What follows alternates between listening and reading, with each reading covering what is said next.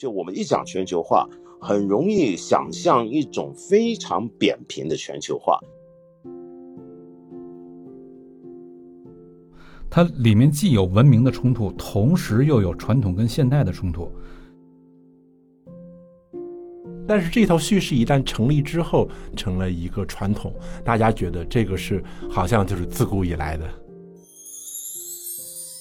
大家好，欢迎收听由大观天下制制作播出的播客《东腔西调》。今天加更的这期节目比较特殊，是一次直播录音的剪辑。三位嘉宾分别是八分主讲人梁文道道长、东腔西调的老朋友，大家熟悉的施展老师，以及另一位大观学者张新刚老师。在两个小时的直播中，话题有大有小。他们从鲁西迪遇刺讲到了各个文明体之间的互动，讨论了现代世界的世俗化、全球化与逆全球化，也聊到了现代人的自由与孤独。希望大家喜欢这期节目。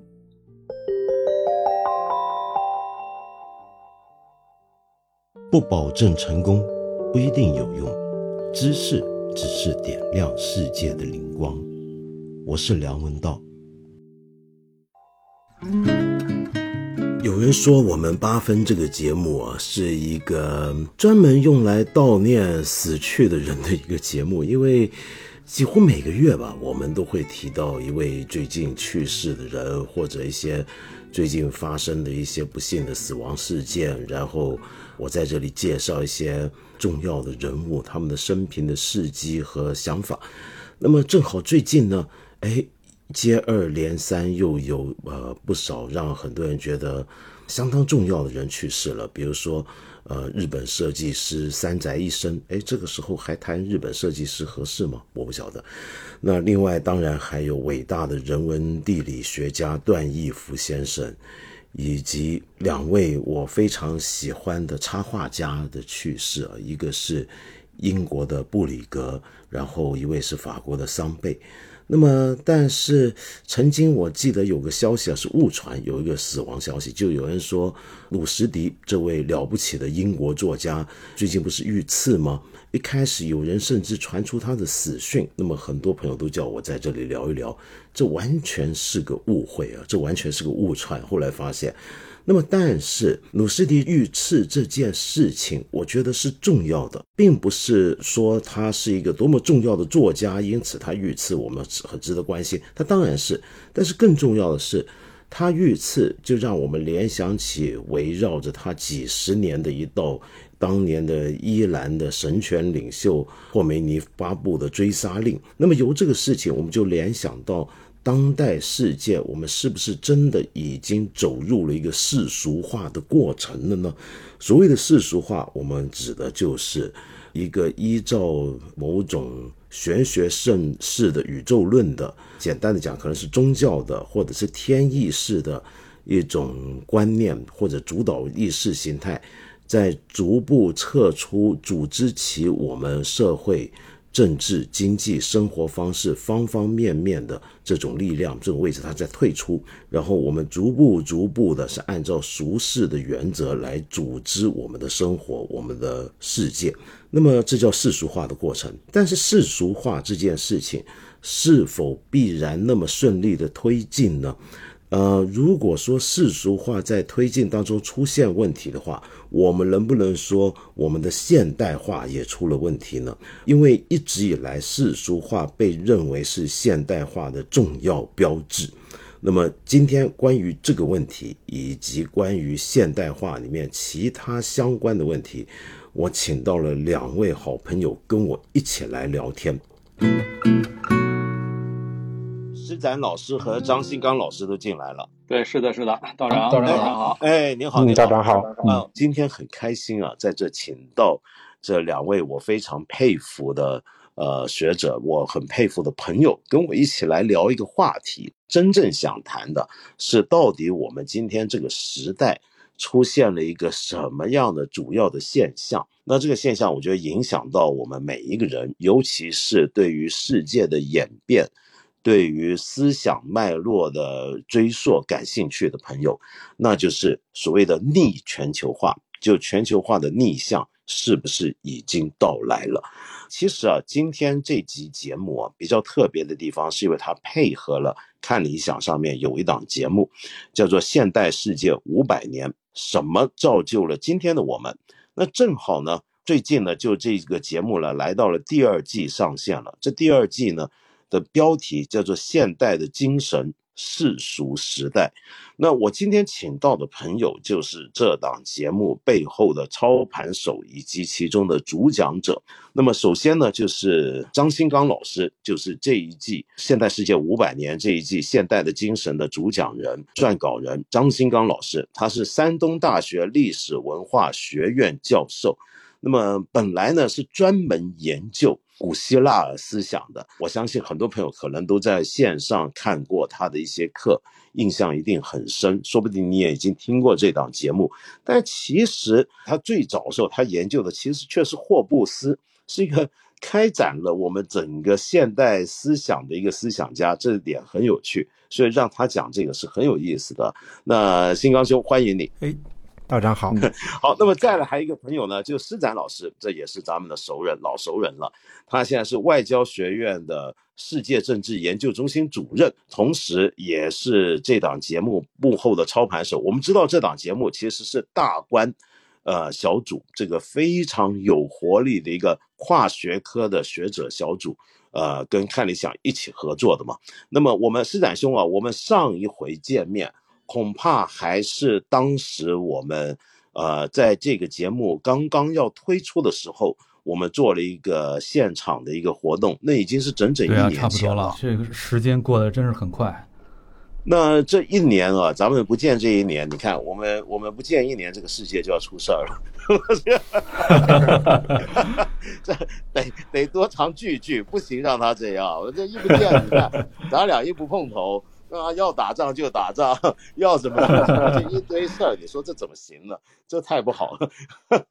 所以，但最近还真的有些事儿啊，是让人，你又不觉得它影响非常大，但又有点意思啊。我想先跟二位讨论一下，既然我们今天讲这个逆全球化，那其中呢，我们一讲全球化的时候啊，就里面牵涉一个问题，就我们一讲全球化，很容易想象一种非常扁平的全球化。最明显的例子呢，就是二十年前的时候，有一本书叫做《世界是平的》嘛，就是《纽约时报》的专栏作家弗里德曼 （Thomas Friedman） 写的那本书。那本书其实我很不喜欢，这个讲法 我也很不喜欢。但不可否认，它非常走红，而且奠定了很多人对全球化的概念。就全球化就是一个全世界变成一个很均质的一个，好像时间走到某种终点一样的一个平的一个状态。那这种想法在思维上又有点像更早之前的福山的对历史终结论，就仿佛都真的认为整个世界往某种自由主义的道路方向发展，然后按照我们所说的一切现代化的。标准逐渐的、逐步的落实，比如说，呃，世界的世俗化，那这一点张新刚兄在这个节目里面也说了很多。那么从这些地方推展，那么但是到了现在，我们看到逆全球化来了。那其中一个事情呢，就是昨天发生的，就我想在这个房间的朋友可能也都留意了，这个非常有名的一个英国作家，现在也是美国籍作家，就是萨尔曼努西迪，在美国纽约州的布法罗市。呃，也就是一般讲英文叫水牛城，在那里做一个演讲的时候遇到刺杀，那么目前情况好像还是挺危急的，就好像肝脏受损了，有个手背也刺伤了，然后一个眼球是爆掉了。那么一个作家被刺，怎么会成为一个大新闻呢？那一来是因为他是一个非常重要的一个作家，写的也非常好；二来呢，则是他为什么会被刺杀？会不会牵涉到一件事儿？这件事儿当年可是引起过轩然大波。那就是一九八八年的时候，他出版了一部小说，叫《撒旦诗篇》，里面牵涉了对于南亚，就是印度、巴基斯坦地区的一些的宗教描写。那么当时已经使得一些穆斯林非常不满意。结果在那一年呢，伊朗的神权领袖霍梅尼就按。对着这本书发出了一个教令，或者叫做法特瓦法瓦，他认为全球的穆斯林都有责任要去杀掉这个伊斯兰之敌，结果使得这个萨尔曼努西迪就躲躲藏藏了好多年，还用过化名生活。那么直到最近几年，好像才开始能够有点公开出来活动的感觉。但其实这么多年来，他也被攻击过，或者被差点刺杀过好几回。没想到到了现在七十五岁这一年，还是躲不过。那么当年那个事儿闹得很大啊，就弄得就是英国跟伊朗曾经一度断交，那么九八年才恢复。好像说恢复外交关系的前提就是伊朗宣布放弃这个教育或者教令。那么但是伊朗的表明呢，就是说我们不鼓励也不支持，但同时也不反对。如果有人要这么做，好像是这么回事儿。那么。当时这个事情就跟呃新刚兄在节目里面说到的当年法国的《查理周刊》那个事情似乎可以一比，就是说我们今天都会觉得这个世界已经世俗化了，呃，宗教已经全方位的从我们的公共生活、社会组织原理里面退场了。那么我们任何人的伦理规则或者社会上的生活规范。都不应该是以一个某种的宗教教义为基础。那么在这样的背景下，出了这样的一件事情，那我不晓得，就是金刚兄，你听到这件事情的时候，你有什么反应？好，谢谢道长。呃呃，的确是这样，就是看到这个消息之后，马上联想到了就是《查理周刊》以及这几年吧，在法国反复发生的这样一些袭击。呃，老师呀，或者袭击，呃，这样杂志社的一些一些暴力事件，或者是非常这个残忍的凶杀事件，呃，我想这个可能是我整个西方社会在世俗化发展过程之中的一个非常遇到了一个非常大的一个反击。通常我们说的是世俗化，其实是西方基督教世界的世俗化，而不是指其他宗教的世俗化。呃，所以从现代政治的发展来看，当然我们会一般的会设定，大部分西方国家或者欧美，呃，这个国家会有一个政教分离，特别像法国还将政教分离有一个非常高的这个共和国的基本原则。但是，像对于其他文明来说，特别是政治和宗教关系比较密切的一些文明体来说，其实所谓的世俗化。呃，我也在思考这个问题，是对他们来说，这个究竟是要去完成的一个目标呢，还是说他从原则上就会，呃，不太理解世俗化的这样一个方向？所以呢，当这个现代特别像这个法国人啊，或者是一些呃其他的作家，去不只是去秉持一种政教分离的立场，而是要去故意挑衅或者去。这个侮辱其他宗教中的一些先知啊，或者是一些比较重要的宗教领袖的时候，他有可能激起非常大的反响或者反应。呃，这个也是我觉得是整个以西欧为中心的这样一个世俗化进程在向全球播散的时候，必然会遇到的一波又一波的反应。呃，所以在这个意义上，我们也说现代性的确是。呃，像您刚才所说的，世界是平的，它会预设了一个人类的普遍历史，或者是进步的，朝向一种个体理性、终极自由的这样一种历史。啊，它会会预设会所有人都应该这样子，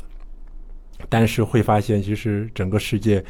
的文明形态是非常复杂而多元的。呃，这样一种愿景呢，其实是西游本身的一种愿景，但是在这种现代性向世界播散的时候啊，不光是伊斯兰文明，包括其他的文明形式，我想肯定都会遇到一些呃反响或者回回音吧。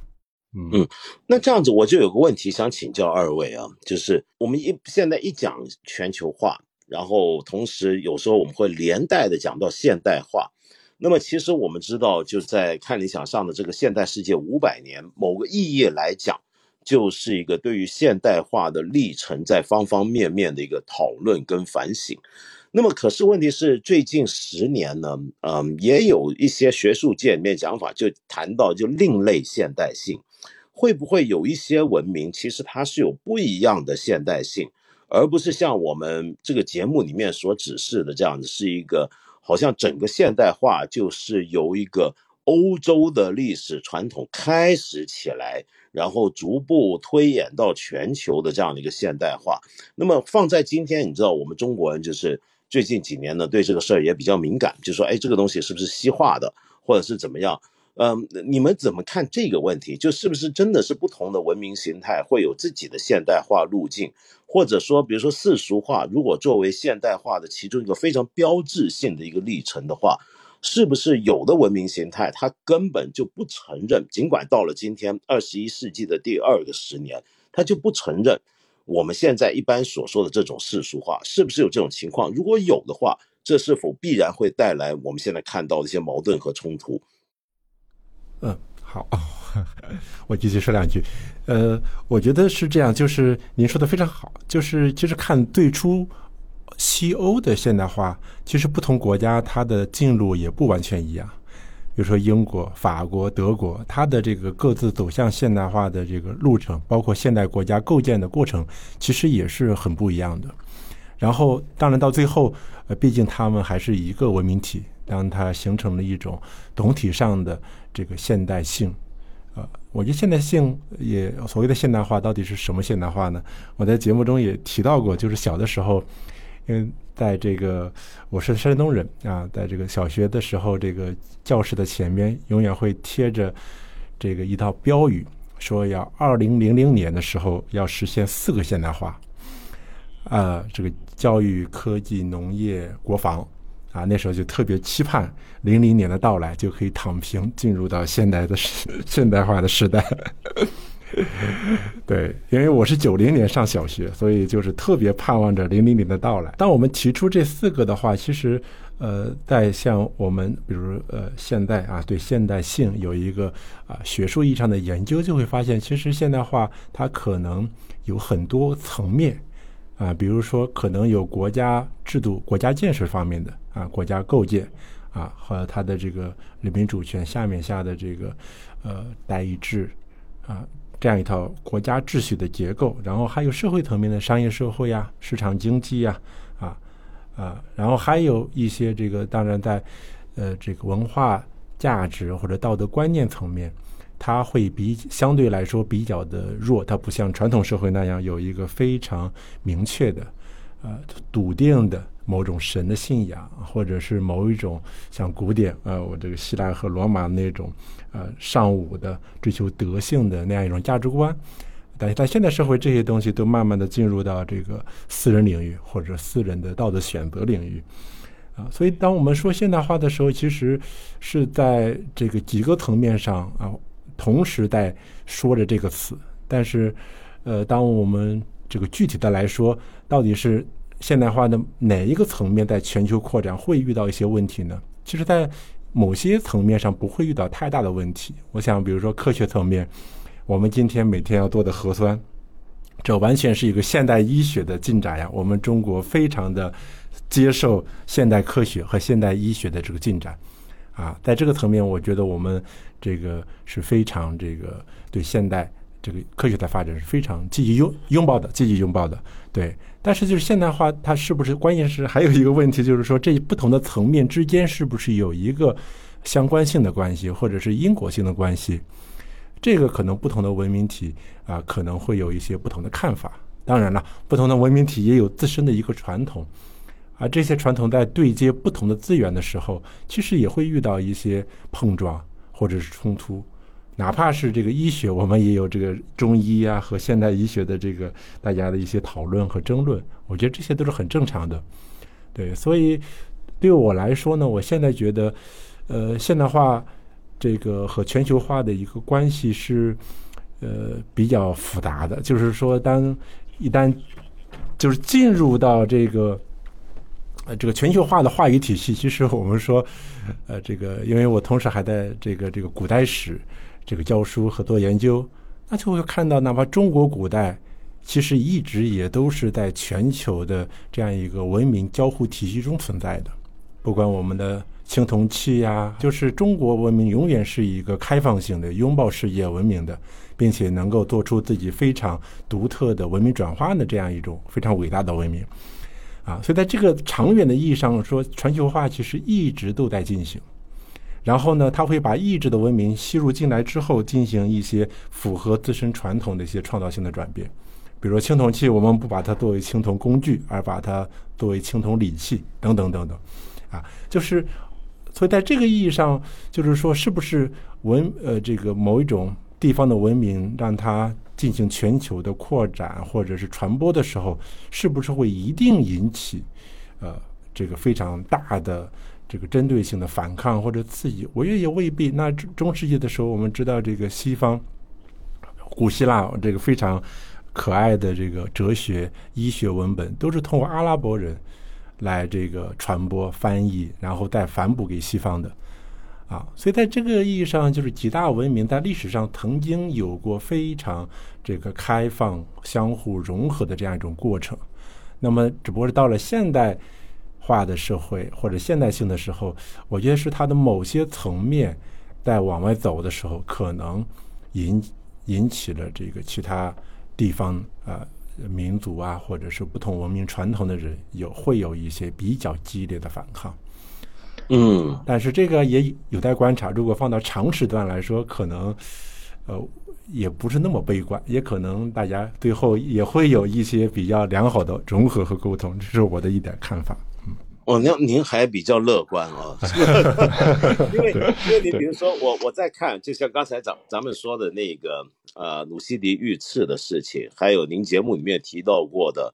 呃法国的查理周刊的事件啊，其实看得出来，呃，我从这背后我，就很多人会把它简化成是不是一个西方文明对伊斯兰文明的一个冲突呢？那因为看起来呢，好像是。在这些国家里面，在英国、在法国这些国家，一个小说家、一个杂志，它是可以随意的以各种形式去讨论宗教问题，去批评，甚至去讽刺，哪怕是很恶毒的嘲讽。比如说，他们常常嘲讽天主教的教宗啊，呃，批判基督教都没问题。那为什么偏偏是某些宗教不能碰呢？那么他们就会觉得这完全是违反了言论自由的原则的。但是对于呃，因为我自己觉得伊斯兰世界是个太广大的世界，就根本不能一概而论。就你比如说像印尼这样的地方，跟伊朗这样的地方，可能分别就相当大。那么，但是我们还是可以注意到一点啊，就是呃，如果说现代化里面的其中一个标志的东西，就是。呃，世俗化，而世俗化的退，世俗化的展开或者宗教退场的一个标志是什么呢？那就是宗教对于社会生活的这种组织力量在下降。比如说，呃，我我常常我自己最喜欢的例子就是对于时间的规约，好像您在节目也提到过。比如说，我们看欧洲的城市，你会发现，欧洲绝大部分古老的城市啊，它的市中心当然都是一个广场。那这广场一定很重要的一个建筑物就是市政大楼或者市议会，同时一定有一个大教堂，而教堂的制高点则是它的钟楼。那个钟楼往往也是整座城市的中心。那个钟楼每天定点的敲钟，其实就是要把这个钟声散布到，呃，围绕着这个以这个钟楼为核心的整个城市的四个角落去，各个角落去。也就是说，我们把这个城市想象成是个圆形的城市的话，它的中心就是那个钟楼。那个钟楼在制定着整个城市里面的居民的生活的时间表。比如说，早上几点你该起来要早祷了，然后中间几点你该午休了，几点钟你又该祈祷了。那这是一个标志。但是现在欧洲不再会有人哦，教堂钟响了，咱得停下来祈祷，没这事儿了。这就是一个宗教生活的退场。可是问题是，我们在伊斯兰世界会看到，如果他坚守一天五次的朝向麦加方向的礼拜的话，他还可以是大规模的这么做。甚至我不知道现在怎么样。以前我见过一些国家，它是在高速路上，大家都会很准确的，大家把车停下来，然后要要要中断呃自己的行正在做的事情，然后要来做这样的一个朝拜。那么这这样的一个礼拜，那这就看到真的好像我们讲的世俗化，在他们那里。并不是像我们所以为的那么平均的发生的。那么将来会怎么办？我不太敢肯定。不过刚才我听到新刚兄你提到你的九零年代念小学的时候的看到的那个标语啊，让我想起来，呃，一个有趣的，一让我想起来了，倒是，就我记得以前讲四化啊，四个现代化，是全国的主要目标。这我想今天我们在这个房间的年轻朋友啊，大概可能有些人没听过或者不知道什么叫四化或四个现代化。那么光从这个四个现代化的提法，你就可以看到一个有趣的东西，就是我们中国，嗯，在很长的时间里面也是把现代化当成是自己的目标的。而现代化这个东西呢，就因此就包含了两个意义，一个是对于一个人类历史发展的状况的一个描述，一个概念上的总结。我们说，哎，人类在过去五百年来方方面面的发展出现了一些趋势，这个趋势我们总结叫做现代化。但是，嗯，同时它不只是一个事实描述，它还是某种价值追求。它还是一个规范意义上的东西，就是仿佛它是一个值得我们追求的、我们去拥抱的东西。那这一点今天有没有遇到困难呢？我想问一下施展兄，您你怎么看这个问题？对，呃，道长刚说的这几个问题，呃，我我也是非常有感触啊。呃，就是刚才像您提到，呃，《查理周刊》啊，呃，这个呃，鲁西迪他遇刺啊等这些事情。呃，表面上看它是呃，有人说这是文明冲突，但实际上我个人的理解，这背后是同时混杂着两种冲突，它里面既有文明的冲突，同时又有传统跟现代的冲突。呃，可是如果我们把它仅仅给解读成一种冲突的话，呃，那把这个问题就给过度简化了。因为文明的冲突，你要想对它进行回应，你可能需要一种一种方案。而传统和现代的冲突，你要想对它进行回应，需要的是另外一种方案。呃，那么如果把这个冲突本身给过度简化的话，实际上出来的这个应对的方案也会是过度简化的。那么，呃，那有可能就会呃南辕北辙了，就是这种可能性是很存在的。然后刚才您说到过去这个城市里面中间都是教堂，教堂上面都是钟楼，实际上在中国这边也是一样嘛。咱们去那些古城里面看。中间也都是钟楼啊，钟楼、鼓楼，它用来规范整个城市的时间节奏的。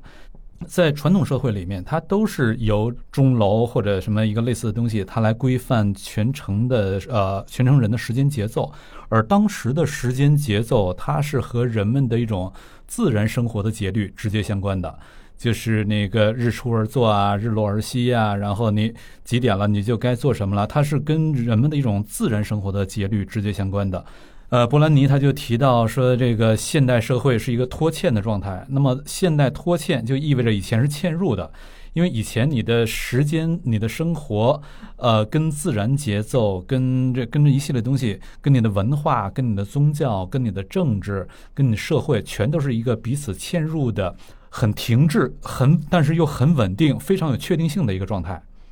呃，可是到了现代社会，这一系列的东西就变了，因为你的时间节奏是由工业、由机器，它实际上我们刚才说的，呃，传统时代的那种那种时间节奏，它根据自然节律来运转，它的每一个小时、它每一个季节、每一天，实际上不是均质化的。但是对于工业、对于现代的机器生产而言，每一天、每一个小时都是均质化的，呃，也没有什么季节的区别。那么在这种情况下，时间跟过去的概念就完全不一样了。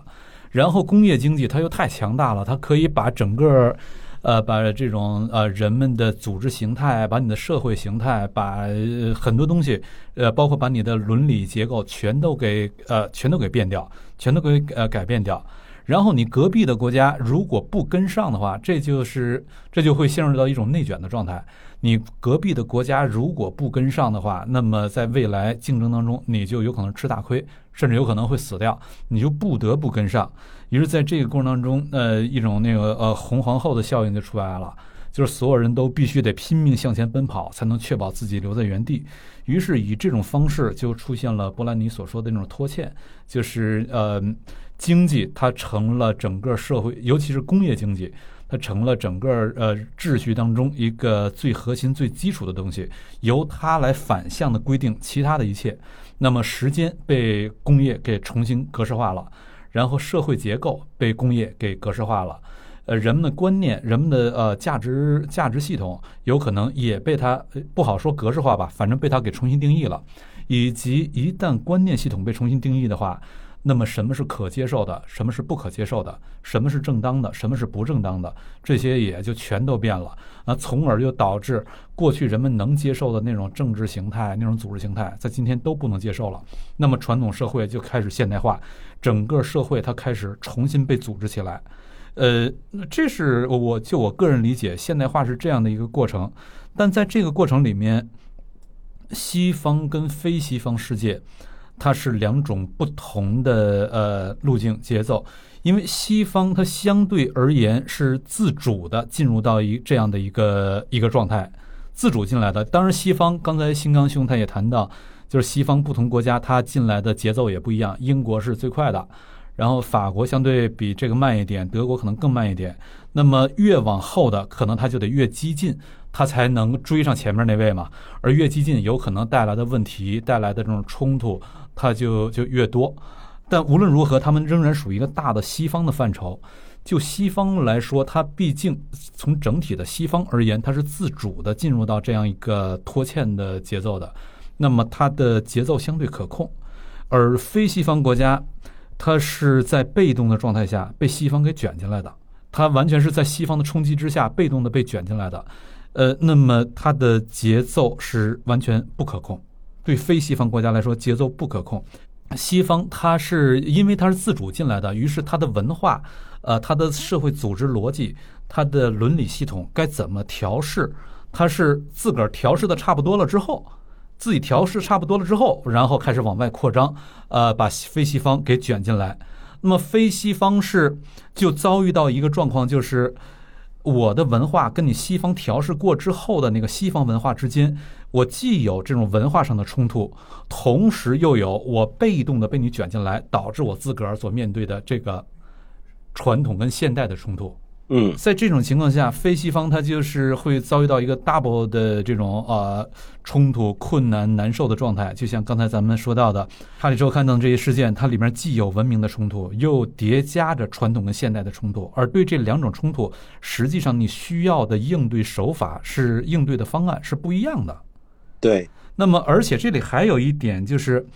呃，如果你是呃从传统社会那种嵌入的状态当中脱出来拖欠的话，甭管对任何地方拖欠，它从来都会带来动荡，因为我们是实际上是生活在一个有秩序的状态里面，我们会觉得秩序似乎是一个理所当然的事情。实际上，人类要想形成秩序，尤其是形成现代这种大规模的秩序，这是一个非常复杂、非常困难的状态，秩序很难建立起来，而要破坏它。反倒是相对容易的，所以一旦拖欠的话，它从来都是会带来动荡的。而西方因为它是一方面它是自主的进入到这个状态的，另一方面它开始的早，那么它当时也动荡的非常严重嘛。从地理大发现以来，一直到这个两次大战，实际上都是在这个动荡里面。但是，呃，两次大战这个动荡跟前面说那个拖欠那个还多少有点区别。至少从呃地理大发现一直到法国大革命的结束，它一直是在这个动荡里面。那么它比非西方动荡的早，然后动荡跟西非西方相比，它的动荡更早的呃，在这个意义上更早的结束了。而非西方动荡开始的晚，那么它结束的也晚，可可能到现在还没结束呢。尤其是非西方它所面临的问题，面临的呃任务。跟西方相比，它是双重的任务，那么就会呃引发这个这个问题更加难以处理。不过这里呢，我我还想补充一点啊，而且还牵涉一个情况，就更复杂。如果我们放在现在现实的背景来考察的话，呃，我们把现代化不只当成是一个对于客观现象的一种概念的总结和描述，同时当成一种可遇的呃目标。当成一种价值上、规范上值得追求的一种目标。那么，如果是这样子看的话，比如说对于查理周刊事件、鲁西蒂事件也好，很多人他本能的一个反应就是说：“哎呀，你看那些呃那些干这些事儿的人怎么那么的落后，这么的活在中世纪？”就常常有这种批评嘛。那么这时候就是你把自己站在了一个我们是现代化社会的成员的一部分。而现代化这个东西，现代世界一个世俗化世界，它就是好的。那么，所以任何没有进入到，在我眼中没有进入到跟我同步的这个世界的，在没有拥抱我们今天这个世界主流价值观的，还在拥抱着过去的价值观的那些人。他们就都是落后的，都是不好的，甚至都是坏的，都是有问题的。那么有这个问题，那么但从这里面呢，我想延伸出来一点，就回到我们自己中国来讲啊，就刚才新刚兄提到，我们中国曾经有段时间改革开放之后，我们追求四个现代化，我们把现代化把跟世界接轨。包括当年我们要加入关贸、加入呃呃呃世贸组织等等，那么我们一直在追求的是一种好像很普世的，就是跟全球要拥抱在一起，要进入世界秩序当中的。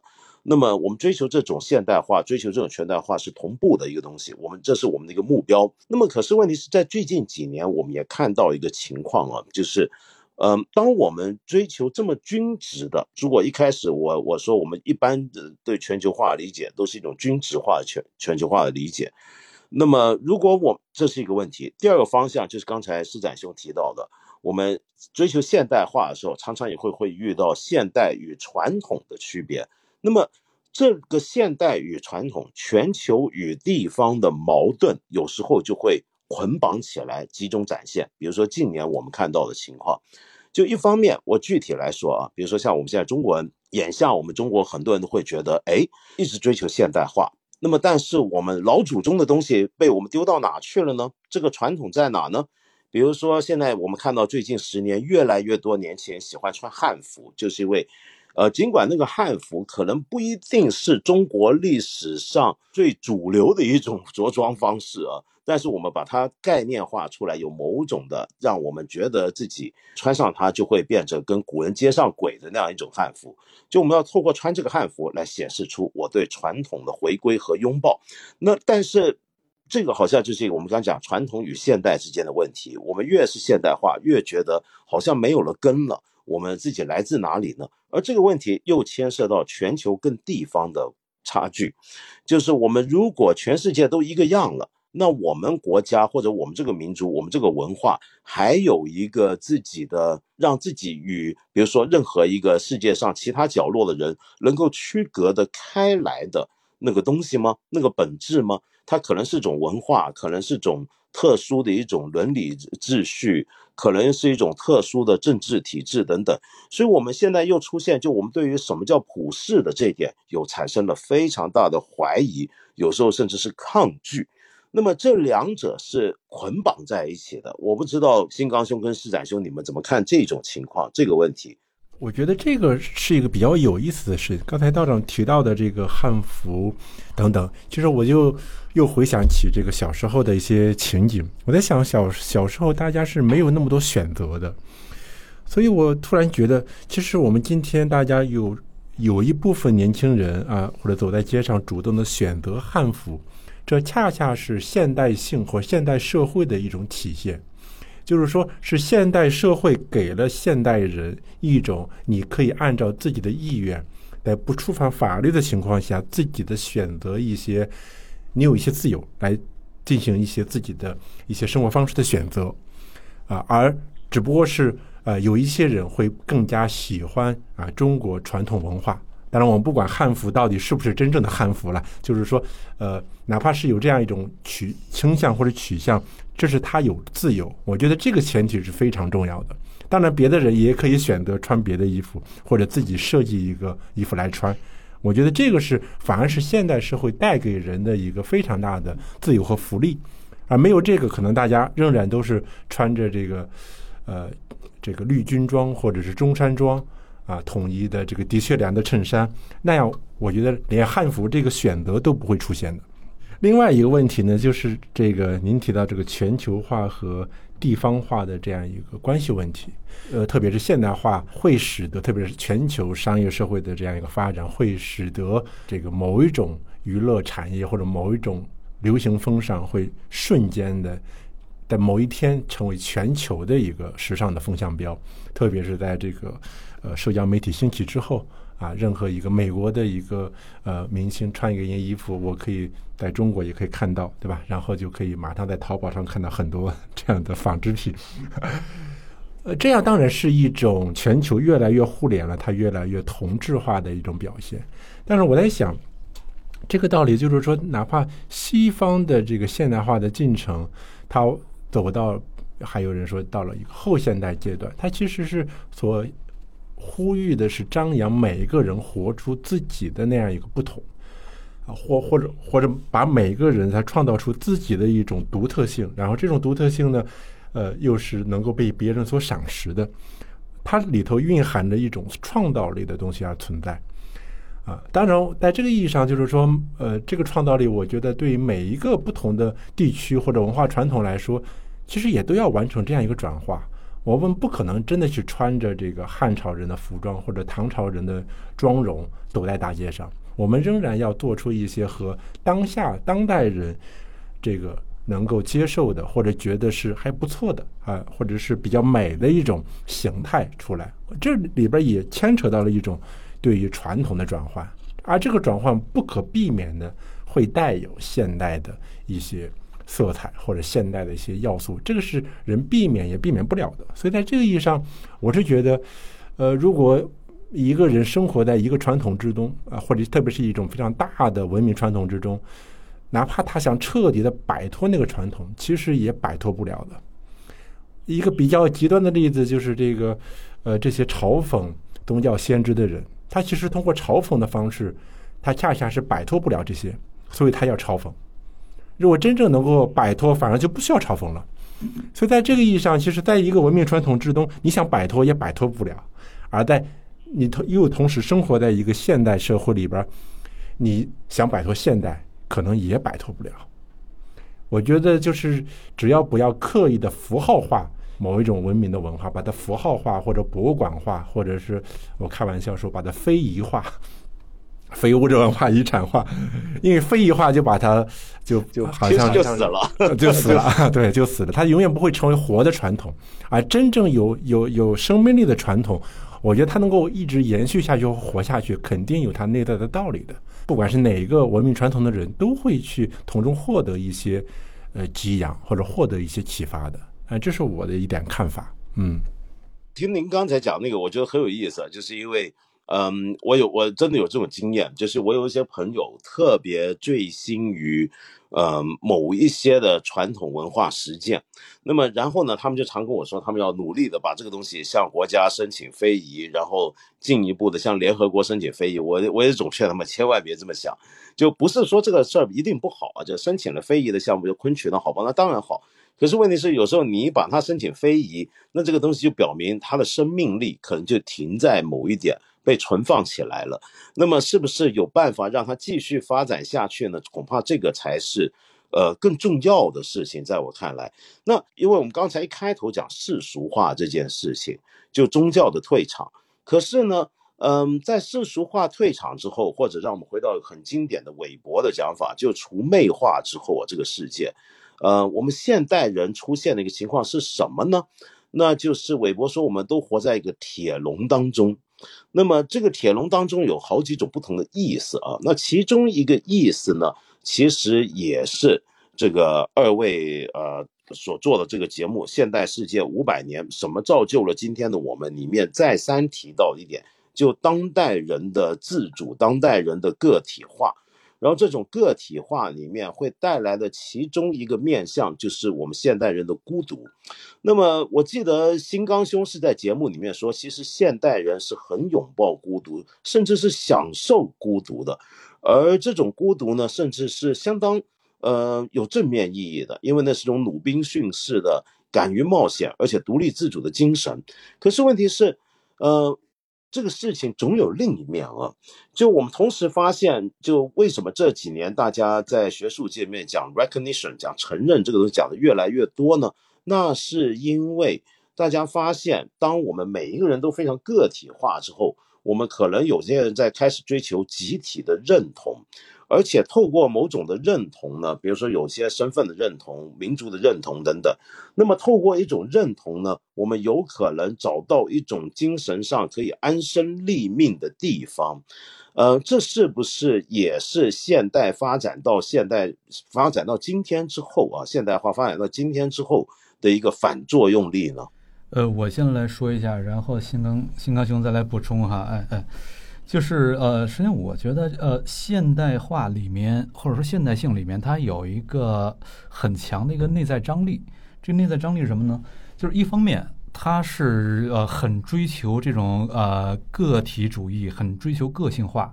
就是他需他要彰显个人的。那么呃，这是首先对个人彰显，这也就是刚才新刚兄还有道长你们聊到的，就是呃要表现自己的这种特殊啊，各种自己的特立独行啊等等这些。呃，但是另一方面，现代化它又有一个呃，大家必须得在一个普遍的秩序当中共存。呃，如果你脱离开这个普遍秩序、普遍规则的话，实际上个体你你生存都成问题，更何况你的个性的彰显呢？呃，而且更进一步的，我们还可以说，那如果我把这个普遍规则，我把它说成是普遍性的话，呃，然后刚才那个呃，刚才那个个体主义它的个性化，我称之为是一个特殊性的话。在这个意义上，现代化里面或者说现代性里面，它的普遍性跟特殊性这两个东西是共生的。因为如果没有普遍性作为背景的话，特殊性它根本就不成其为特殊。你必须得有一个参照系，你才能看出你是否特殊嘛。普遍性就是它的这个参照系，就是它这背景。没有普遍性做背景，你就看不出特殊。呃，那么在这个意义上，你越是追求个性，越是追求特殊，你就越需要那个普遍性。但是翻回头来，如果你只剩普遍性了，把把这个呃特殊性、把个体性完全都给搞没了，完全都给湮灭掉了，那就进入到韦伯所说的那个理性铁笼了。因为理性铁笼的呃表征之一就是用一个一套普遍规则把人完全给格式化，把你全都变成齿轮，变成螺钉，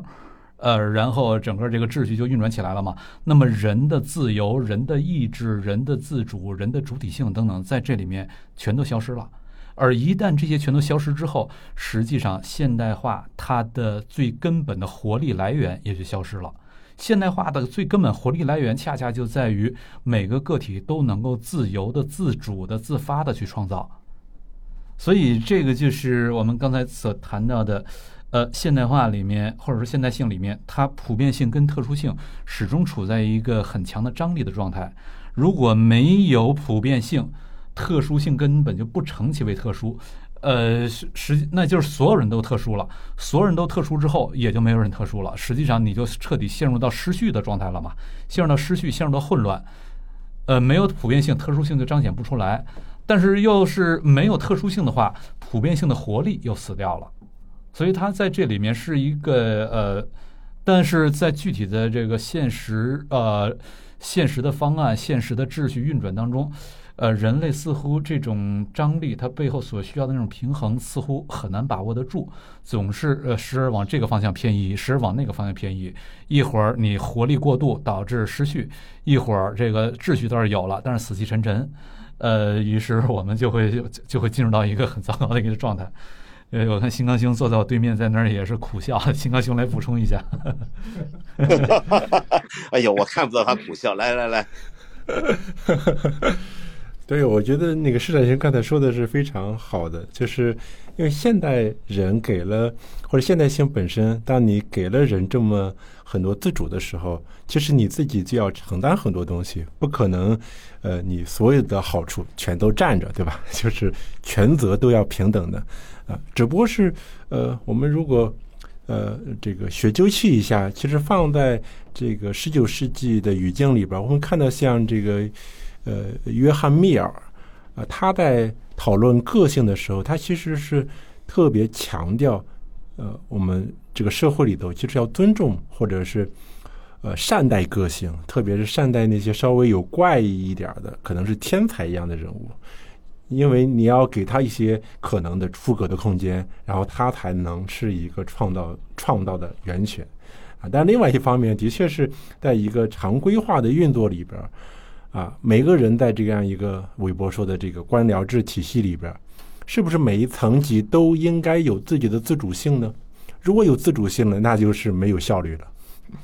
但是，一旦有效率了呢，又可能出现这个阿伦特的艾希曼的困境。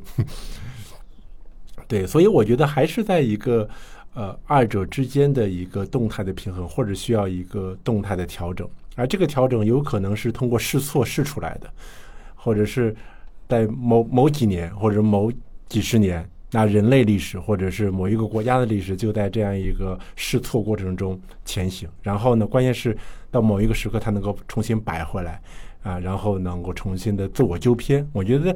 也是这个能力是比较重要的。关键是，呃，犯错误，我觉得都会。关键是你犯错误之后的自我调试能力，它的这个灵敏度和它的这个反应速度、纠错能力，可能是更加考验。现代文明，它在不同国家往前走的时候的那个成败的关键。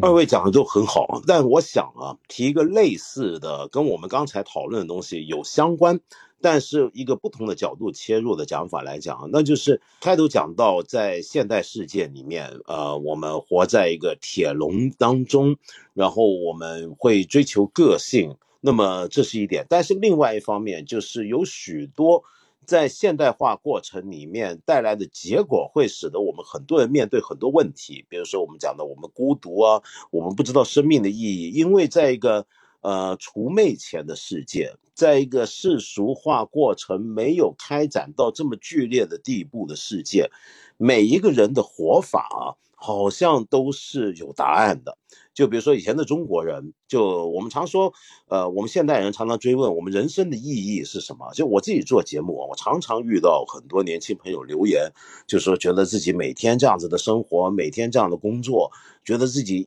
太没有意思了，就觉得自己的生命很苍白。那么，但是在一个古典的世界里面啊，哪怕中国古代不是一个完全的有一套宗教秩序来来笼罩、来决定的世界。我们以前我们的老祖宗啊，仍然会觉得，哎，我就该什么时候干什么就干什么，这什么东西都好像是有秩序的，都是一个有答案的。嗯，他们好像不会太困扰于生命意义的问题的。那么也就是说，他们那个时候活着是有答案的，你做什么事情都是有有方向的，有人给你了一个指示，你就跟着照做就行了。但现在没有。那么简单的讲，就是我们现在好像没有了一个呃，让我们安身立命的一个基础所在了，嗯，那么所以在现代世界底下，比如说我们这几年看到的民族国家的回归，我就会联想到，会不会是在某些人看来是对这个问题的一个回答呢？事实上，纵观整个二十世纪，我们看过有很多时候，国家好像给了大家一个答案，比如说我们看历二十世纪史上。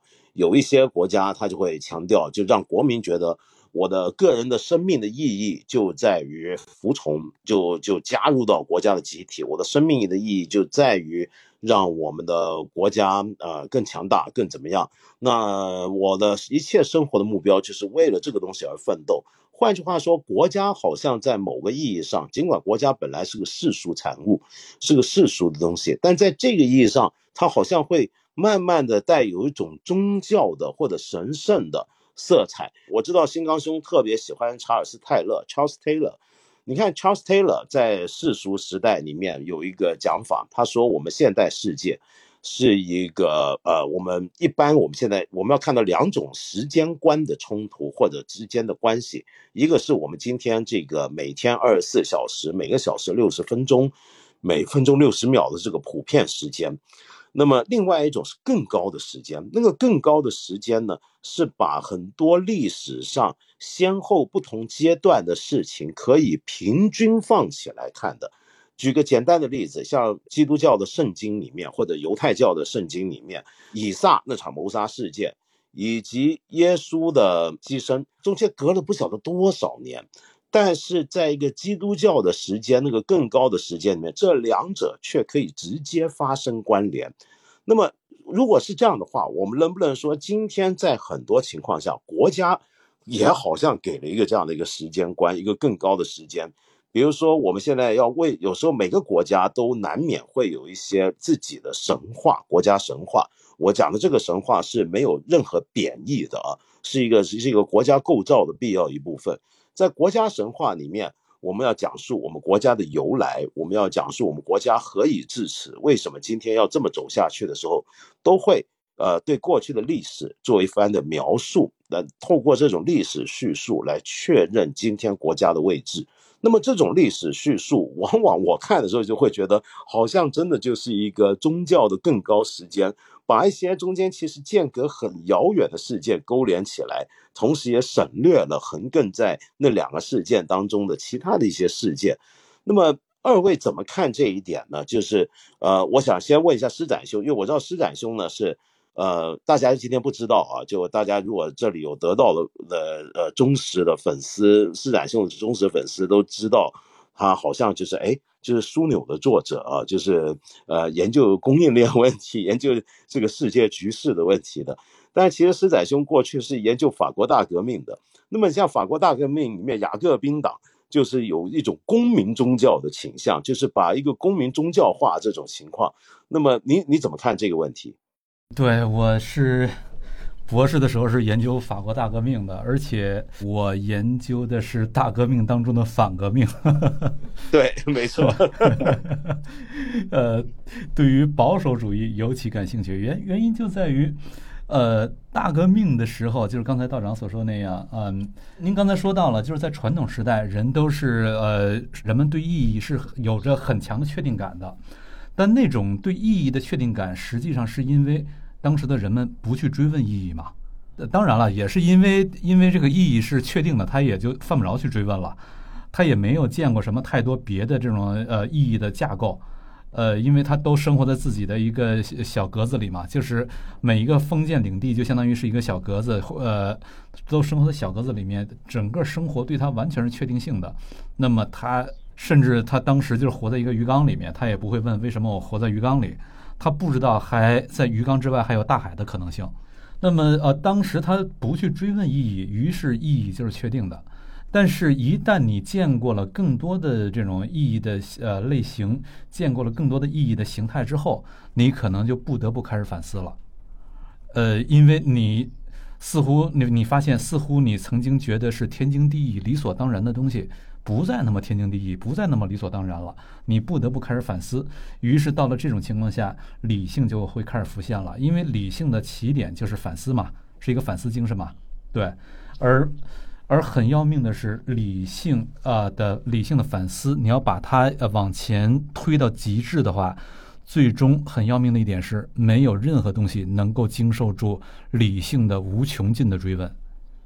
对理性不停的追问下去，凭什么？凭什么？凭什么？追问到最后，你会发现，你不得不，你不得不在某一点上很断然的停下来。如果你不在那点上断然停下来的话，一切秩序都会在这种追问当中崩塌掉。断然停下来的地方，一定不是理性给出的一个答案，它某种意义上是是是你的直觉，是你的情感，是你的道德本能给出的一个答案。就是说，某些东西你再问下去。我在情感本能上我已经受不了了，这已经不是什么理性不理性的事儿了。就是我经常给学生讲课的时候，我经常举一个例子，我就说，那是在一几年的一一三年、一四年的时候，我记不太清楚了，还是一五年的时候，当时美国啊高法判了判了同性恋这个是可以合法化，就是高法通过了这样的一个案例，然后是五比四嘛，大法官九大法官是五比四。而五比四，那么那个四，这个反对派里面有有一个大法官，他写的写的意见书就是说，你们都说我们不能呃，因为经里面说过啊，这个婚姻必须得是两个异性之间的这个结合，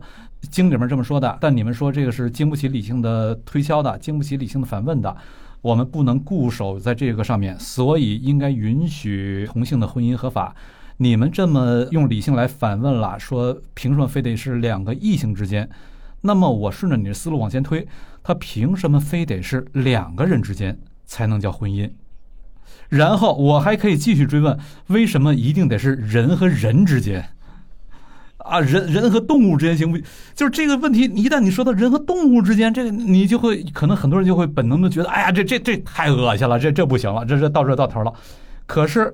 那有些人确实他有恋兽癖呀，那为什么那个少数的权利就不能被尊重呢？如果你不能尊重那个那种少数权利，为什么我就要尊重你这种少数的权利呢？实际上，你和我都只不过是因为我们各自的不同的道德本能而已。因为你的不同的道德本能，你停在了这儿，你停在这儿，跟我停在那儿，并没有绝对的高下之分。这个话题这说的有点远了，咱再把它回到法国大革命那儿，革命者他也意识到，实际上你要理性不停的、无穷尽的追问下去的话，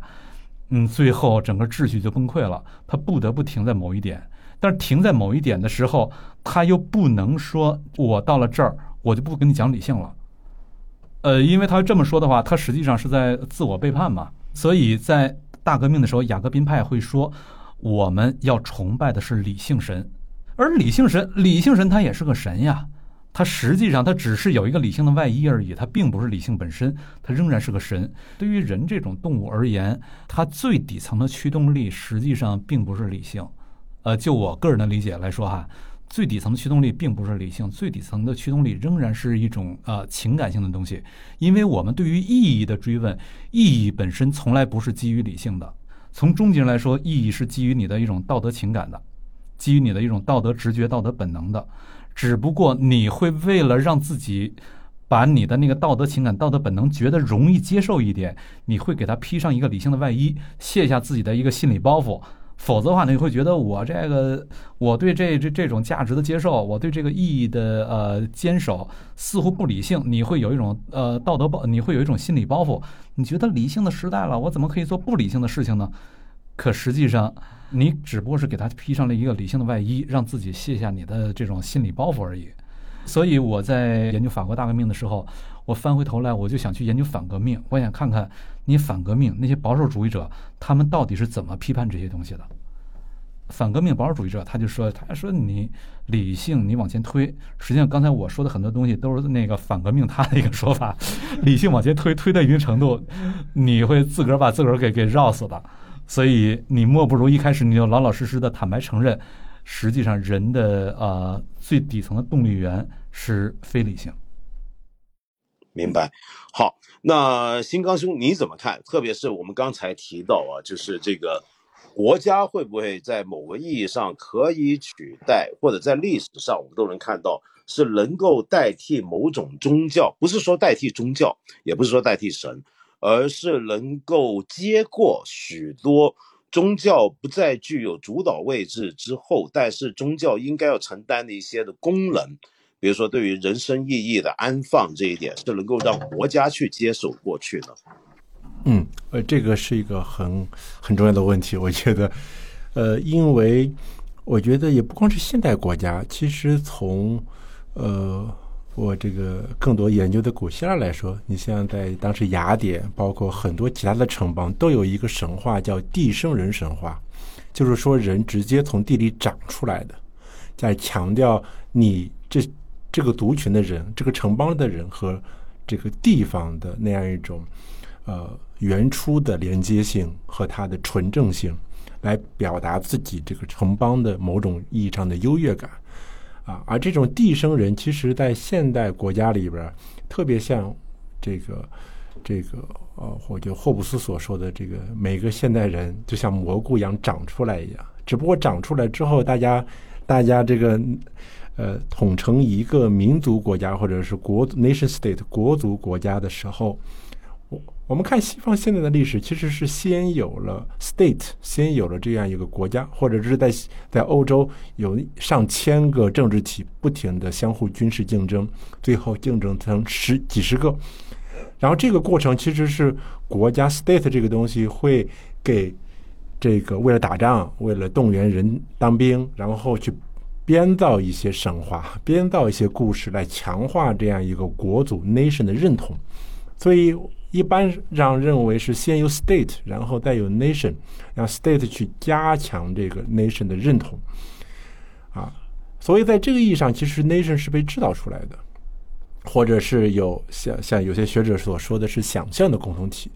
啊，其实这但是这套叙事一旦成立之后，它就慢慢的又会形成或者变成了一个传统，大家觉得这个是好像就是自古以来的。啊，或者是流淌在我们这个民族的血液、文化血液之中的这样一个事情，啊，然后回到这个国家是不是能够承担为个人安身立命这个东西呢？我觉得对于呃古代的世界，特别是希腊罗马的古典世界是可以的，因为对于当时的人来说，一个什么样的人是幸福的人呢？那就是积极的参与城邦公共事务的。然后平时的时候要去公民大会，要去陪审法庭，然后打仗的时候为城邦打仗，最后非常圆满的死亡，并且是要战死疆场，然后国家城邦为他举行国葬，这才是生的伟大，死的光荣。对，所以在那个意义上，我觉得是需要个体和城邦共同体或者共和国非常紧密的命运共同体，而那个的前提是国家要非常的小，城邦要很小，然后共和国也要很小。当罗马一旦成为帝国之后，个人和这个帝国的关系就非常淡漠了，甚至到帝国后期，连罗马这个城市都衰落了。啊，首都在哪都不重要了，所以它那个连接都是不太重要。所以在对现代国家来说，我觉得个体和国家的那样一个联联系或连接，其实相对于古代社会来说是非常遥远的。然后并且我们在现代国家里头，其实呃一个很重要的变化，对大部分国家或者。疆域规模、人口规模稍微大一点的国家，就并不是全民服兵役。可能瑞士、韩国要全民服兵役，但是一般的国家是有这个这个常规军的，是有职业军人的。只有这个像美国建国的时候，反联邦党人才会批评职业军人，他觉得职业军人会让普通的公民不会爱国了，不会把自己的命运和国家的命运紧密的联系在绑在一起。所以，在这个意义上，我觉得现代国家它其实是提供了一套这样呃国族认同的叙事，但是这个叙事是否能够去安顿每一个人的生命意义呢？我是要打一个很大的问号的，因为这个国家并不是第一，这个并不是所有人进行直接的每天进行全民公投、全民公民大会和陪审法庭，它的政治事务的这个常规性程度。要完全无法和这个古代社会相比，并且现在是代议制，不是直接参与政治。另外一个也不是天天打仗。如果天天打仗，我相信，哪怕我们的这个抗日战争啊，或者解放战争，或者是甚至是这个抗美援朝战争。我看到那些这个人民解放军可爱的中国最可爱的子弟兵们为国奋战的时候，那个时候是绝对可以把自己的生命意义和国家的前途命绑定在一起的。但是和平时代呢？和平时代呢？我所谓这个又回到另外一个问题，就是西欧早期的时候这样一个 nation 的建构，它其实还预示着另外一一点，就是你要建构 nation，让整个群体的人民去爱这个国家。它的前提是人民是主权者，原来是君主，原来是这个天赋，呃，这个呃，就是君权神授的啊，或者是神权的。这个时候呢，成了人民变成了现代政治的一个基底。所以，它前提的预设是人民是国家的主人或者主权者啊，只不过是选出一些代表来来承担平时的主权了而已。所以，国土的建构前面也有一个前提是人民作为一个整体。成为了一个现代世界中的神，而不是国族这个叙事能够简单的这是一个神话，而不是真神。对，这是我的一点看法。嗯嗯，谢谢新华兄。那呃，我们接下来呢要进入另一个环节啊，就是刚才我们一开始是从世俗化的角度，然后逐步谈到了就国家开始进场了。嗯，那么现在我接下来就谈一个问题啊，就是。我们一开头讲逆全球化，这是我们今天晚上的一个最大的一个主题。开始我们为什么会从世俗化开始谈起呢？就是世俗化被认为是现代化的一个标志事件之一，而现代化则被认为是现跟我们讲的全球化是有个双生关系了。那么，但是到最近几年啊，我们一直听到各种各样的逆全球化的呼声。那这种呼声呢，有有有各种情况。比如说，有一种情况就是我们看到，像美国前些年，呃，特朗普的支持者就会他们喜欢就是“美国优先”这个套讲法，就他们认为全球化他的支持者当中，或者说英国的支持脱欧的选民。他们里面可能有相当会觉得，过去三十年来所说的全球化并没有为他们带来什么好处，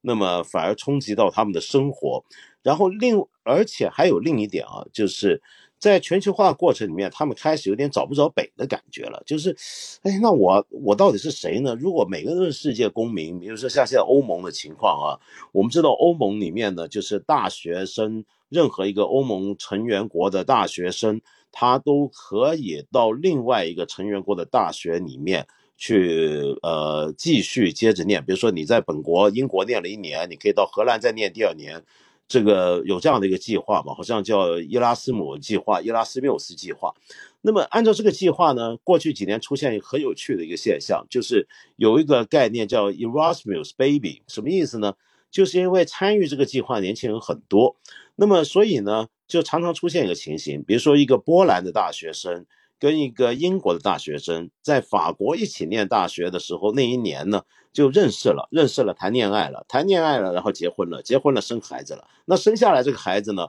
他们住的时候可能住到葡萄牙去了。那么，请问这个孩子是哪里人？有这样的一个情况。那么，当这种情况越来越多，我们就开始问：那我到底是谁？我还是谁呢？那么，所以在这个意义上，有人开始在反省全球化带来的，就我们之前说到的那种。对于呃呃认同的，对于个人身份的一个一个冲击，但另一方面，则是我们现在目睹的，就是因为地缘政治跟经济情况的急剧的变化啊，我们过去三十年所习惯那种经济上的全球化也遇到冲击了。你比如说，同样是我们一开头讲的，就讲到昨天发生的英国作家萨尔曼·鲁西迪遇刺，其实昨天还出了一件事儿，对我们中国人。我觉得我们更应该关注，就是八月十二号的下午，中国人寿、中国铝业、中国石油、中国石化、上海石化这五家央企，先后在三十分钟之内宣布措辞相似的美股退市宣告，那么要从美国退市了。那么这看起来应该多半是一个协经过协调的一个行动。那么这个事情呢，就在这一两天网上呢，就大家讨论的好厉害，就认为是不是一个另一次我们讲的所谓的中美脱钩的一个案例呢？那么呃，这种情况好像过去几年，尤其今年啊，大家分外关心，就是一个大脱钩时代会不会来临？那比如像施展兄，您是常年研究，就是。中国如何嵌入了一个全球的市场环境当中来，在这个角度里面来把握中国的定位跟中国的发展？你怎么看现在这种情况？呃，我觉得道长刚才是呃问的，这是提出的这是两个问题哈，一个是我们说昨天那几大央企呃集体的宣布要退市，看到那个新闻之后，我也看了一些数据，然后看了一些研究报告。实际上，那几大央企，他们在美国的股市上，实际上融资占占他们总的融资的比例并不大，挺小的。而且他们的股票在那边的流动性也不怎么样。呃，所以就是这呃退市对他们并不构成一个实质性性的影响。但呃，另外一个问题对他们构成影响，就是美国那边要求呃要看你的这个审计底稿嘛。呃，这个央央企是肯定是不愿意的。呃，但是呃，实际上中国又是在跟美国那边在谈判，就是如果你不让看审计审计底稿的话，那因为这是美国那边要求一视同仁，别的国家的公司都让看，你的公司也得让看，否则你就别到我这上市啊。那么呃，中国实际上是呃，就是我看到的一些呃看到的一些这个研究报告里面提到，中国实际上跟美国正在谈判。呃，正在往这个方向靠拢，但是确实有一些国企、央企，呃，我们确实是不想让人看的。那么那种，那索性就退了。可是这个退了，反倒给了其他的这种民企的中概股，给了它以上市一些那别的一些障碍，呃，某种意义上就就扫除了。呃，所以就是对于这几大央企退市这个事儿，我觉得倒呃不一定要做过度的解读，对，因为它同时还有一些别的动作，就跟美国谈判同步的也在做，所以这个倒不一定要做过度的解读。嗯，这是刚才道长提到的一个问题。那么另一个问题就是，嗯，是不是呃这些退市这些是另一个脱钩的动作，是一个逆全球化的一个动作？我觉得今天出现了一个历史上从来没有出现过的呃现象，就是我们看历史上这个全球化的过程，实际上咱们前面谈到了，就是现代社会是一个拖欠的社会嘛。那么拖欠的社会，它是由经济驱动起来的。地理大发现、远洋贸易展开之后，各国全都卷入到了世界市场当中。然后对任何一个国家而言，你。都没有办法在实质上脱离开这个世界市场，让你的国家运转了，以及你的政策也不可能实质性的脱离开世界市场来呃实施了，因为你的任何一个政策，它都必须得落实为一套财政方案，不能落实为财政方案的政策呢，肯定是没法落地的嘛。而要落实为财政方案的话，呃，那么你的财政方案那就基于税收呀，而税收基于你的本国的经济。但问题是在世界市场诞生之后，任何一个国家的经济，它都超脱于这个国家本身的控制力之外，它是受制于整个世界市场的大的波动的。呃，所以就在这种情况下，全球化的进程实际上是由世界市场这个经济过程，它对于各国的普遍的渗透，对于各国普遍的裹挟而推动起来的。刚才我说世世界市场，这是一个客观的推动力量，呃，或者说裹挟力量，但同时还有一个主观的推动力量，就是全球化里面的这个，或者说世界市场当中的这个主导国、主导者，对他而言，肯定他是最大的得益者嘛。那么我们看，在过去的这几百年的历史里面，就主导国而言，资本秩序和实体经济往往都是在同一个国家。早期的英国，它率先开启了工业革命，然后伦敦也是世界金融中心。然后后来的美国，在一八九三年是一八九三年吧，美国成为 GDP 第一大国。然后到了二战之后，它也成了这个世界金融中心。实体经济跟金呃资本秩序都是在同一个国家，然后同时。这个国家它主导整个的这个全球化的进程，因为实体经济跟资本秩序它所需要的政策逻辑有可能是不一样的。那么对这个国家而言，呃，因为这两个东西都在同一个国家嘛，那么它的政策上呃不大会打架，或者就算打架，它也是一个内政问题。内政问题它不会转化为一个外交问题，它是相对容易消化。但是中国经济的高速增长带来一个特性就是。资本秩序仍然在美国，由美国所主导，这个当仁不让，这个没得说。但是实体经济在相当程度上转移到中国来了，于是，在今天就会出现一个状况：对美国来说，它的比较优势在资本秩序上，这是绝对的主导国。那么，在这个层面上，它当然它想构建一个全球的开放秩序，但是在实体经济层面，它没有比较优势了。它在某些部门有比较优势，比如高端制造业。比如它的这个呃芯片啊等等这些高端制造业，这个它有比较优势，但是就整个大的工业体系而言，实体经济层面它没有比较优势了。于是它在这个层面，它未必那么追求啊一个开放性的全球化。就比如特朗普，他就希望通过关税，通过保护关税、保护贸易来重建美国的制造业，这就不是一个全球化的一个选项嘛。而翻回头来再看中国这边，中国这边在呃实体经济层面。中国是有比较优势，所以中国在这个领域贸易层面，呃，中国一直说别的国家你不要把这个贸易问题给政治化，我们要打造一个开放的国际秩序等等等等，因为这是最符合中国的国家利益的。但这仅仅是就实体经济层面而言，从资本秩序上来说，中国没有比较优势。于是中国渴望在这个层面有某种自我保护的动作，这就导致了呃，当下的世界是此前从来没有出现过的一个现象。实体经济跟资本秩序的主导国分离了，这两个国家它各追求在一个特定领域的开放秩序，同时追求在另外一个领域的，呃，至少不那么开放的秩序，呃，于是政策上就会开始出现各种打架的状况，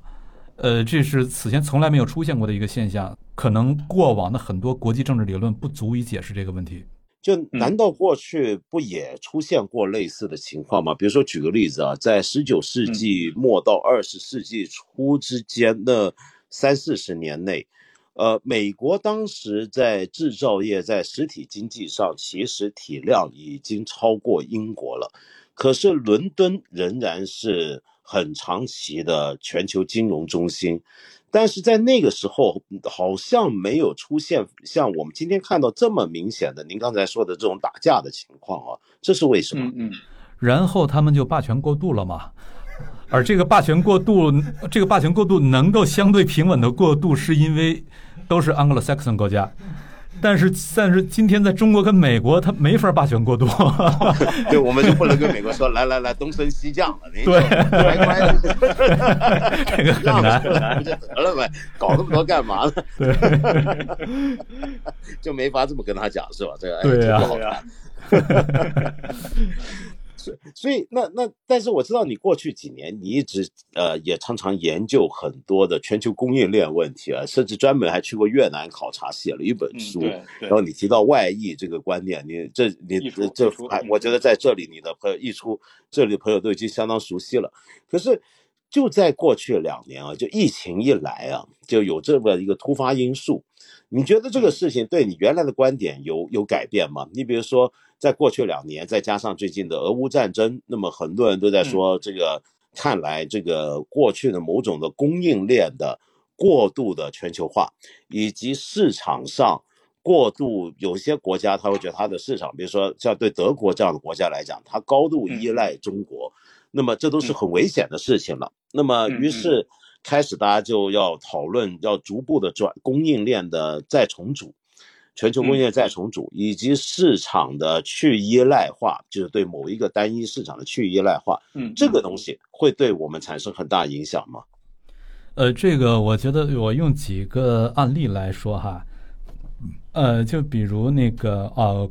新能源现在肯定是一个经济上很重要的一个方向。那么新能源现在最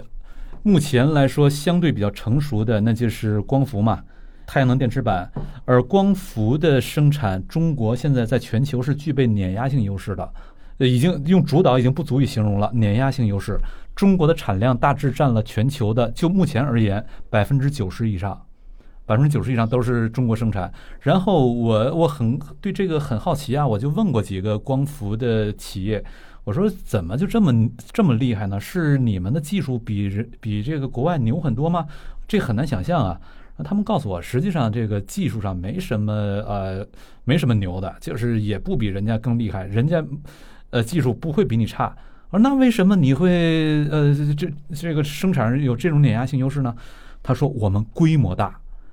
因为这东西没有什么没有什么呃技术上碾压性优势的话，那我就上规模，规模上到一定程度之后，我就可以把成本摊得很薄，然后我的产品价格很低，我仍然能够赚钱。而对于别人来说，除非他也做到我这么大规模，他就没有办法把成本摊下去。然后他跟我想同等价格竞争的话，他根本就活不下去。他跟我聊的这个，当时就对我很有触动。我说这个超大规模性，可能过去我们对它的重视可能还是不到位。刚才我说的光伏，这是一个案例啊。另一个那个，我最近在在形成的一个假想就是什么呢？我们看过去的呃国际关系史上，就是呃新刚在在讲的这个这门课，这个什么造就了我们这五百年来的现代史。这五百年来，我们看一下，在过去，对于先发国家而言，他们彼此之间的竞争的时候，始终是有一些外部世界的。这是我所说外部世界，就是空白世界。就比如有美洲，你可以到美洲去搞事儿；然后有呃非洲，美洲被都被占完了，有非洲，你可以到非洲去搞事儿。它始终是有空白世界的。有空白世界，那就意味着对于先发国家来说，彼此之间在竞争的时候，我内部的矛盾是有一个外部空间可以释放的，我可以向外释放，这是一方面；另一方面，我对这个呃，我跟邻居 PK，我搞不过他的时候，我是可以到外部世界去搞到资源，用利用外部资源，我来在内部来搞你的。这是呃第二一个特征，第三一个特征，对于后发国家来说，因为有那些外部世界的存在，甚至有可能这后发国家就是外部世界本身啊，就是外部世界之一。但是因为有这些先发国家的外部世界存在，某种意义上那就是空白市场。对后发国家来说，它是有地方可以在那儿慢慢的把自己给孕育起来的，有这个空白市场。但是中国的超大规模性有可能把这个空白市场都给填满了，没有外部世界了。那么有外部空间跟没外部空间，呃，各国它的博弈的逻辑以及后发国家成长的逻辑就是不一样的。嗯，而我们今天的很多讨论往往是把这个前提给忽略了。可是这几年啊，就在过去几年，就很多人也在关注。呃，非洲本地的工业的成长啊，也是一个，因为非洲市场以及它的工业力量，那么它的工业力量当然现在还是很薄弱啊，整体而言，可是现在好像也开始要起来，尽管这背后有中国资本，比如说我知道有些中国商人，就以前呢是，我们就拿广州的那种以前所谓的非洲人聚居的情况来讲。当时他们是很多人在中国把一些东西卖到非洲去，可是现在呢，就呃中国商人以及非洲商人都发现，把喜羊羊书包呃这么廉价的东西，然后从中国运过非洲还是很划算。可是问题是，假如我直接在非洲生产，那是不是更划算呢？那么所以现在也有这种情况出现了，对不对？有这种情况，但是比较少。我在非洲调研的时候，我也去看过那些非洲的工厂，就比如在呃埃塞俄比亚，埃塞俄比亚与郊外有一个东方工业园，呃，我到那儿去考察的时候，呃，里面有一个鞋厂，我印象很深。那个鞋厂我看了一下，我说这个这规模不怎么大，然后里面工人的干活的效率也是，反正跟中国比，那效率是不怎么样。于是我就很奇怪，我因为这个鞋。嗯，鞋这个东西它得面对 Made in China 的竞争啊，我就问这个鞋厂的这个陪同人员，我说，呃，你们这个呃主要往哪儿卖啊？他说主要往欧洲卖。我说往欧洲卖的话，那你得面对 Made in China 竞争啊，这怎么能够卖得出去呢？然后他说我们我们有配额呀。然后我就想起来，欧洲跟非洲之间在七几年的时候有一个贝宁协定，贝宁协定里面就是说要他们多少的配额。然后我说那配额之外呃卖的那配额之外卖不掉了。而配额本身不是一个经济行为，配额实际上是一个政治行为，有意思。可是，呃，我们刚才讲的这个，除了像现在的全球的供应链，跟如果照您这个讲法的话，现在大家常常讲的供应链跟这个市场依存度的这种重新思考跟重组，暂时而言对中国好像没有那么今天大家讲的那么大的影响。可是问题是，这种讲法之所以甚嚣尘上。是否反映了某种的观念上的东西，一种意识形态上的东西呢？最近几年常常讲的这种呃全球化的逆反以及市场的大脱钩啊，这个在意识形态上跟在观念上是不是有一定的支持呢？全球化这三十年当中发生一个很深刻的变化，我在译出里面曾经提到过的，就是在九零年代的时候。呃，各国之间的贸易结构里面，百分之七十以上是制成品贸易，只有不到不到百分之三十是中间品贸易。在当时，绝大部分产品是在单个国家内部完成生产的。而到了呃，我在一出里面引用的那数据是到一八年的数据，到一八年的时候，这个数据正好反过来，百分之七十以上是中间品贸易，只有不到百分之三十是制成品贸易。那就意味着绝大部分产品是横跨多个国家完成生产的，而此前是绝大部分在单个国家内部完成生产的。呃，这就意味着什么呢？就是在过去，呃，如果我们把一个复杂产品的生产所经历的所有的物理空间，我把它称为经济空间的话，在过去，经济空间跟政治空间是大致重合的。但是到今天，经济空间跟政治空间已经高度的不重合了，而政治空间是由国家所主导的，经济空间不是国家主导的，经济空间是由商人所主导的。对，所以就是这也是为什么，嗯，就是特朗普他尝试通过贸易战来打击中国，在呃上个世纪七八十年代的时候，美国跟欧洲跟日本之间都有过贸易战，而且当时都奏效了。呃，于是特朗普打算把它复制一下，看是否也可以起到相应的效果，但是没有奏效。原因就在于当年经济空间跟政治空间大致重合的时候，你的一个政策的经济效应是可以那么实现的。但在今天这两点不重合了，那么你政策的经济效应就不一样了。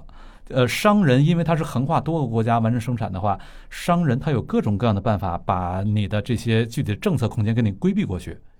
明白。不过施展兄啊，会不会也有一种情况，比如说像您关注的越南啊，或者说其他东南亚跟南亚国家，比如说孟加拉，现在他们也都出现了某种集聚效应了。就比如说，呃，有一些您说的很对啊，就有一些下游环节直接 to C 的环节是往越南转移。但是在那边呢，它可能很多它的一个完整的商品本身有很多内部构建，还是要从呃中国市场购得。可是问题是，由于他们在当地生产，呃，最终成品现在也开始有逐步中游跟上游的产业，呃，正在往越南转移或者在当地自己发生这种情况，好像也开始有了，包括孟加拉也有这样的一个情况了。那么，假如说这样的一个趋势长期下去，会造成什么样的结果呢？还是说其实也不用太担心，还是不会有太大影响？呃，我觉得这个问题从两个角度来说哈。第一个方面就是刚才咱们说到中国这边的超大规模性，这个超大规模性使得如果你是你的上游环节依托于供应链的话，中国这边这个超大规模的供应链使得它生产大量的上游的零配件，它都能够把成本压得非常低。而如果你没有那个超大规模的供应链，你就很难把成本压得那么低。那么，呃，此时就要考虑到一个物流成本了。从中国运过去那些上游的零配件，跟在当地生产，加上这个物流成本的话，哪个更划算？不同的生产环节而言，它会有差别。但是越往上游走，规模效应就越明显。在这个越南啊、孟加拉啊等等，在这些地方，呃，他们的这个自己供应链也能发展。越往上游走，那些东西，呃，那些零部件就越标准化，而越标准化，它的规模效应就越明显。越往下游走，它的越不标准化，它的规模效应不那么明显。所以就是在当地能够涨起来的那些供应链，或者说往那边转移的这些供应链，有它的一个极限，就是你转移到或者生长到一个什么程度，别的你生长起来已经不划算了。但是越南不一样，因为越南紧邻着中国，它有这个区位优势。那么我对越南，无论就是西方加不加息，我对越南都是很看好。但是像那个孟加拉等等这些地方。它的这种区位优势，呃，不那么显著，就是一系列问题吧。反正我对那些地方，我反倒我觉得，我为他们担忧。越南本身其实，呃，市场规模也相当大，就是我们中国常常觉得，因为我们是超大，您就就我们这么想啊，就会忽略了，其实旁边的国家有的也挺大的，像越南就是。就我们常说啊，这是坠儿小国，其实不是的，它也有接近一亿人。我还是想回到，就刚才之所以出现我们这样的一个讨论，有一个背景，就是我们这两年，特别是疫情之后、俄乌战争之后，我们出现了很多的话语，就是关于这种去全球化以及呃这种种种的供应链跟市场的脱钩。就算短期内，我们现在刚才像施展兄讲的。不一定会成为一个可见的现实，但这种讲法背后肯定也是有一些依据的。这个依据很有可能是一些意识形态的东西，或者呃观念上的东西。那我们牵涉到我们怎么重新想象这个全球化的问题，在这方面，我想请教一下新刚兄，就不晓你怎么看这一点呢？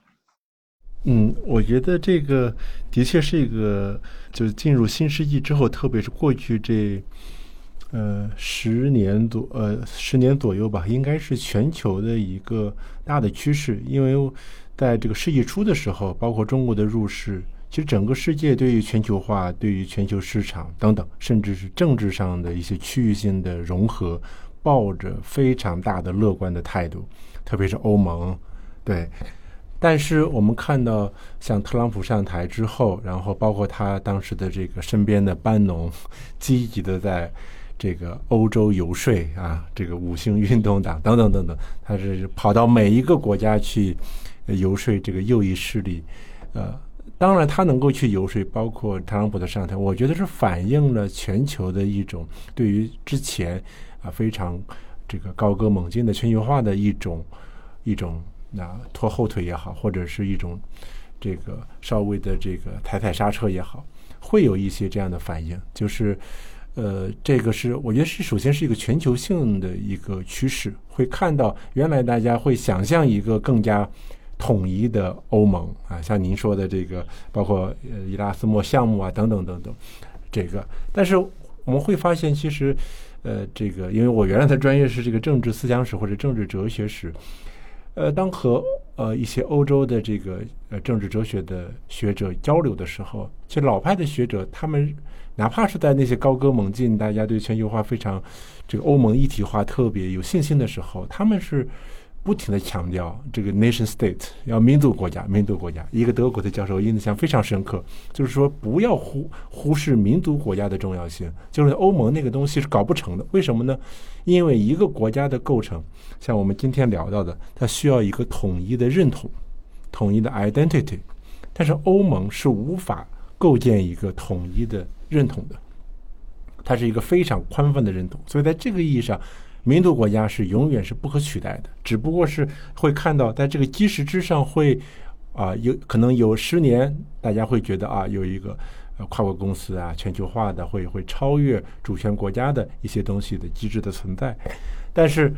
最后。呃，当他遇到一些不管是难民危机，或者是一些呃遇到了其他文明的一些冲击，或者是遇到经济上的这样一些冲击的时候，他会又会非常快的紧紧缩回民族国家的这样一种认同认同里面。所以在这个意义上，我觉得是一个总体上的过去这十年可能是一个逆全球化的国际趋势，也不只是中国的。呃，因为疫情啊，或者是因为一些其他的原因，这个才才有了这样一个。民情，或者是有一些舆论的这样的说法，我觉得可能是和国际的大气候也是分不开的。哦，我觉得整个欧美世界也是在一个钟摆式的啊，在从一端开始摆向另外一端，但是总体上我觉得还没有摆出这个整个的这个这个极限限度啊，还还总体上还都是一些理性的理性的行为，没有太不理性的行为的出现，对。嗯嗯，那我我我想问一个特别大的东西啊，就是呃，因为我们知道，就二位都呃参与孕育了现代世界五百年，什么造就了今天的我们这个节目？那这个节目的一个关键词就是现代，就现代化的进程。那我们刚才西刚兄您说的这种逆全球化的思潮本身，呃，它是不是也是？呃，内嵌于现代化历程的一个结果呢，就是我们能够从现代化本身能够推导出这样的一个结果呢？我觉得是的，就是就是今天刚刚这个准备完了一讲，就是这个关于谈到现代性中的一些这个呃这个反批判现代性或者反现代性，甚至是刚才施展雄所说的这个法国大革命时期的反革命派。啊，我觉得总体上来说，这些呃持相对保守主义的立场，这些其实我觉得不能够把他们作为一个现代性的一个对立面，而是我觉得他们就是内生在现代性里边的东西。就是说，哪怕你是去批评这个全球化，或者是批评现代性的某些表征、某一些向度的表现的时候。他也很难就把现代社会、现代商业社会啊，或者是现代民族国家这个这个基本的平台啊推翻在地，我们重重启儒道，重新搞一套这个新的生活方式，或者是政治经济运作的制度，不可能的。这些批判我们会发现，从从这个博客开始，艾文蒙博客开始，一直到今天的这些浪潮。它其实还是在现代性的这个基底之上进行的一些调试，他的只不过是觉得，哎，某个方向可能走得过了，啊，然后呢，我要回撤一下。所以在这个意义上，我倒是觉得可能还需要把这个呃目光可能放得更长远一些，就是比如说跳出五年或者十年的这样一个时段，放到一个更长一段的时段来看啊。如果就像我们今天回望二十世纪一样，啊。你看到他遇到那么多的波折，看到这样一个，其实现代性文明，我觉得还是在往前走的，啊，只不过是他遇到一会会遇到一些新问题，他之前没有遇到过，像刚才施展兄所说的，中国这样一个超大规模的制造工厂，然后把全球所有的这个小商品全部垄断了，啊，这个是他们之前没有遇到过的。但是现在的这样一些刚才说的这个资本市场的。跨国的摩擦呀，制度的摩擦呀，其实也就是有摩擦，才是在寻找一些解决的路径和未来可能想到一个什么样的方法。当然，我们不太希望看到一些非常极端的方式了，还是希望能够有一个大家都能够接受的方式，能够把这些问题有一个解决。但是，我觉得是这样一个调试，这个或者反全球化，它背后肯定有一些真实的东西在。的确是，可能是中国加入世贸组织之后，让别的国家没有了一些空白的地区，让它去发展，那可能的确也会带来一些负面的东西。那么最后啊，我想问二位一个很宏大又很抽象的问题啊，但可能也是个最通俗的问题，就这个世界会好吗？就我们刚才讲这么半天，从这个呃一开头讲的世俗化遇到的现代化当中的世俗化遇到的问题，到现在讲的就是在一个全球化的进程当中出现的逆全球化思潮，以及最近几年大家还有一个我们今天没谈到的气候问题等等，呃，加上近几年我们看到的，就刚才施展兄提到的。呃，西方国家的经济进入滞胀状态，而第三世界国家面对了债务危机等等。那么，当然更不要说像战争这样的事所引起的地缘危机。那么，呃，这这一两年我们怎么看呢？是不是好像最近好像是悲观的声音都比较多？您二位有这种感觉吗？呃，不如施仔先说。嗯，对我，我确实是比较悲观。就是世界会好吗？但是，这个问题又看怎么说。呃，我比较悲观呢，似乎就是说世界不会好了。但是，啥叫好呢？我们不妨调一下对于好的定义。啊，新刚兄，我的这个学术训练的背景原来是在这个政治学系训练，后来工作呢就到了这个历史系，然后还是教这个古代史啊。然后这个在政治系的时候特别容易悲观。呃，似乎总是对这个人性啊，或者是什么，看到看到现实中的一些人性的表现啊，就会觉得有一些挫败感。但是进入到历史系之后呢，突然把这个视野就放得特别长，动辄呢以以千年的方式来考虑人。我觉得这个人类总体上还是还是在逐步的变好的。那么我们如果念地质学的话。也会觉得人现在挺好，就我们地球的四十五亿年历史上，现在是最好的时候。对，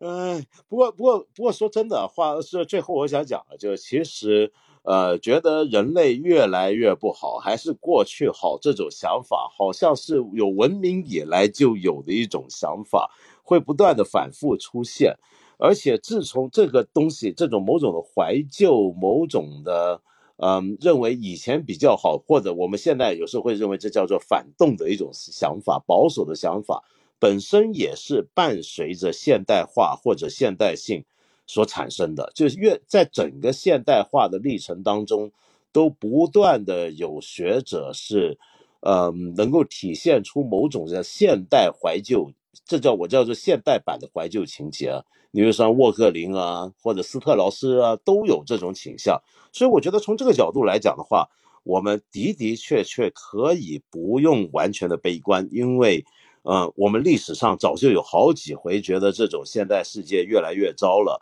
越来越不如从前了，这种想法会越来就本来就很普遍的是吧？好，那么再次感谢施展兄，感谢张新刚兄。谢谢二位跟我们一起聊了这么半天。那我也再补充一下，就是还可以在东腔西调这个博客上看，以及在施展世界的这个公众号上也会转载。哎，太好了，太好了，那就原东腔西调的播客，还有施展世界也都会有转载的，大家要盯着，特别值得关注。说，对对 对。